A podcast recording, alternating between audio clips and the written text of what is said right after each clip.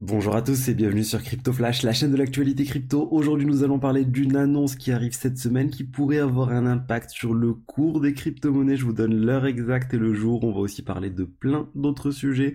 On va parler du Brésil avec la plus ancienne banque brésilienne qui se lance dans les crypto-monnaies, dans la possibilité de payer les impôts avec les crypto-monnaies. On va aussi parler de Coinbase qui est en train de, mener un combat en fait contre la SEC suite à l'interdiction du staking euh, de de, Kraken qui a eu il y a quelques jours. On va aussi parler de NFT. Je vais vous parler de Ordinals, le, sujet qui me tient à cœur ces derniers temps. On va aussi parler de Genesis, euh, la société qui a eu des difficultés. On a plus d'informations sur le plan suite à la faillite. Donc pour ceux qui connaissent pas la chaîne tous les jours, je vous fais une synthèse des meilleures actualités crypto du jour. N'hésitez pas à vous abonner et activer la cloche pour ne rien rater. Commençons par le cours des crypto-monnaies. Aujourd'hui, on a un Bitcoin à 22 000 dollars, plus 1,3%, un Ether à 1544 dollars, plus 0,99%. Donc c'est, on est dans le vert aujourd'hui. La plupart des crypto-monnaies sont en hausse. Le BNB plus 3,5%.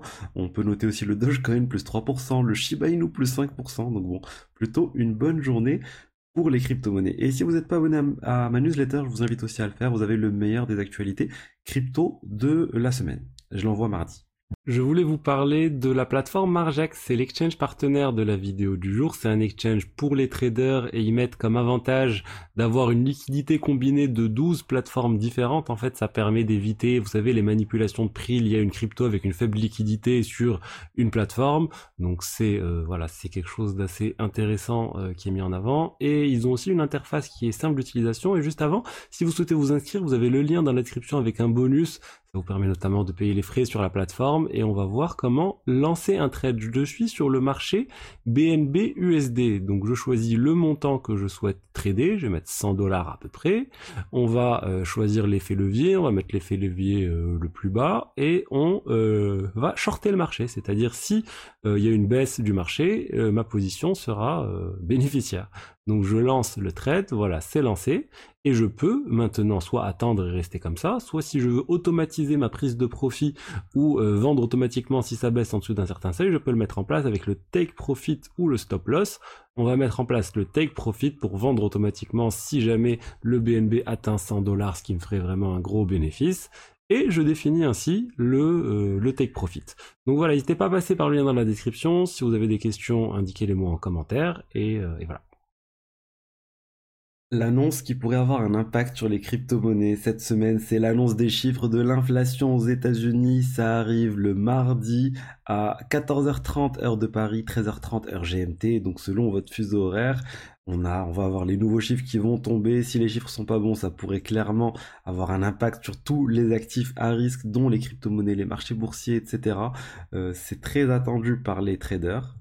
Les analystes s'attendent à une hausse de l'inflation de 6,2% sur un an, ce qui serait en baisse par rapport à la hausse de 6,5% en décembre, mais ça serait toujours plus haut que le mois dernier. Donc bon, on, va suivre ça avec attention, la Fed suit ça avec attention. Si on commence à voir que ben, l'inflation ça va mieux, la Fed aura moins de raisons de devenir agressive avec sa hausse des taux directeurs.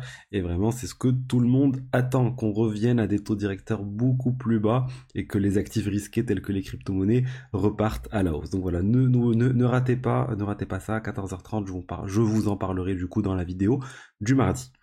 Euh, parlons maintenant de la banque de Banco Brésil. Banco do Brasil, la, euh, la plus ancienne banque brésilienne qui permet maintenant de payer ses impôts avec les cryptos. Donc c'est quelque chose qui fait les, le, titre de tous les médias crypto actuellement parce que c'est assez énorme.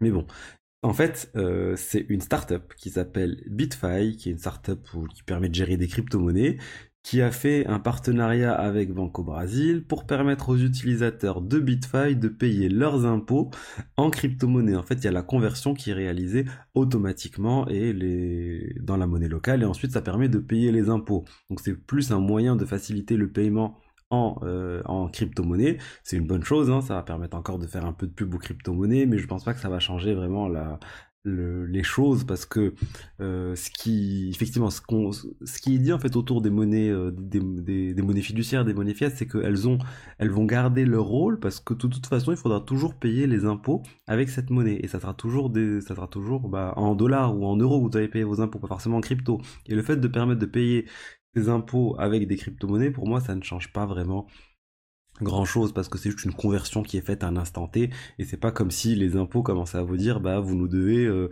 un bitcoin ou deux éthers d'impôts. On n'en est pas là mais ça ça serait ça ça serait un changement de paradigme on va dire plus intéressant mais ouais, plus compliqué à mettre en œuvre bien sûr. Euh, je voulais vous parler maintenant de Coinbase et de Brian Armstrong, le président de Coinbase, qui a fait une sortie assez, euh, c'est intéressante où il dit en fait les services de staking de Coinbase ne sont pas des securities, ne sont pas des titres financiers et nous sommes prêts à défendre cette position euh, devant le tribunal. Donc en gros ils sont en train de dire nous ne ferons pas d'accord à l'amiable avec la SEC comme a pu le faire Kraken, nous mènerons le combat, un peu comme le combat qui est mené actuellement par Ripple contre la SEC ils ont dit sont prêts à aller jusqu'au bout pour montrer que le staking, bah, c'est pas des titres financiers, c'est pas quelque chose qui doit être régulé par la SEC. Et euh, du coup, il y a tout un article qui a été posté par leur euh, responsable juridique, Paul Grewal, qui explique tout ça vraiment en détail, en disant il faut pas utiliser les lois, euh, enfin actuelles, pour essayer de les contourner, de faire en sorte en fait que ça soit, de faire rentrer le staking dedans, et de toute façon, si vous faites ça, ça va juste entraîner les utilisateurs qui iront vers d'autres plateformes qui sont pas hébergées aux États-Unis pour contourner en fait tout ça, toutes ces restrictions. Donc bon, Coinbase en fait, ils sont en difficulté parce que c'est l'une des plus anciennes plateformes crypto, mais ils sont bien régulés aux États-Unis, ils sont cotés en bourse. Du coup, ils peuvent pas se permettre de faire n'importe quoi avec avec la régulation. Ils doivent respecter tout ça. Ils sont prêts à dépenser du coup beaucoup d'argent en justice pour lutter contre la SEC. Maintenant, il faut voir est-ce que la SEC va s'attaquer à eux parce que la SEC maintenant, euh, ils savent que bah, ils, iront pas, ils feront pas un accord à l'amiable ou ils iront plutôt vers d'autres exchanges euh, qui sont plus en position de faiblesse. Kraken, a priori, c'était vraiment en position de faiblesse quand la SEC est allée les voir. C'est ce que c'est ce que Jesse Powell a dit, l'ancien responsable de euh, Kraken. Je voulais vous parler maintenant de Genesis. Genesis, on en a parlé, cette société qui, qui est en faillite et qui a entraîné plein d'exchanges qui ont euh, bloqué euh, certains services euh, où des utilisateurs ont perdu de l'argent, comme comme bah, comme Gemini, l'exchange des frères Winklevoss. On a aussi eu CoinHouse, il me semble, il y a des utilisateurs qui ont perdu de l'argent. Bitvavo, les utilisateurs n'ont pas perdu d'argent, ça continue de fonctionner, ils avaient juste, euh, enfin, ils ont dit que nous on va combler ça sans problème. Et, euh, là en fait c'est le, le, plan de recouvrement, enfin le plan de Genesis est en train a été publié. Et c'est assez intéressant en fait parce que la maison mère Digital Currency Group en fait rendrait sa participation dans Genesis à une à une à Genesis euh, à une autre société on va dire.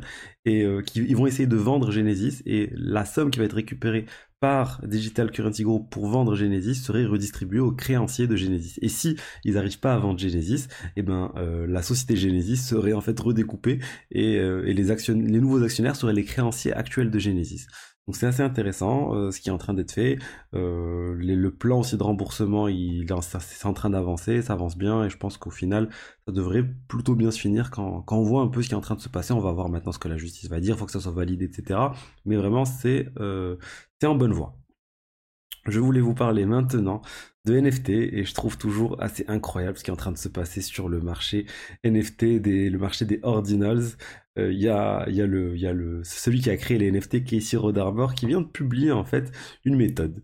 Une méthode pour transférer ces NFT qu'on a sur Ethereum vers euh, Ordinals. En fait, ça entraîne un burn. Il y a des gens qui sont en train de burn, de détruire leurs NFT sur Ethereum pour en fait quasiment les transférer sur le réseau Bitcoin, sur les ordinals. C'est assez intéressant, c'est encore une...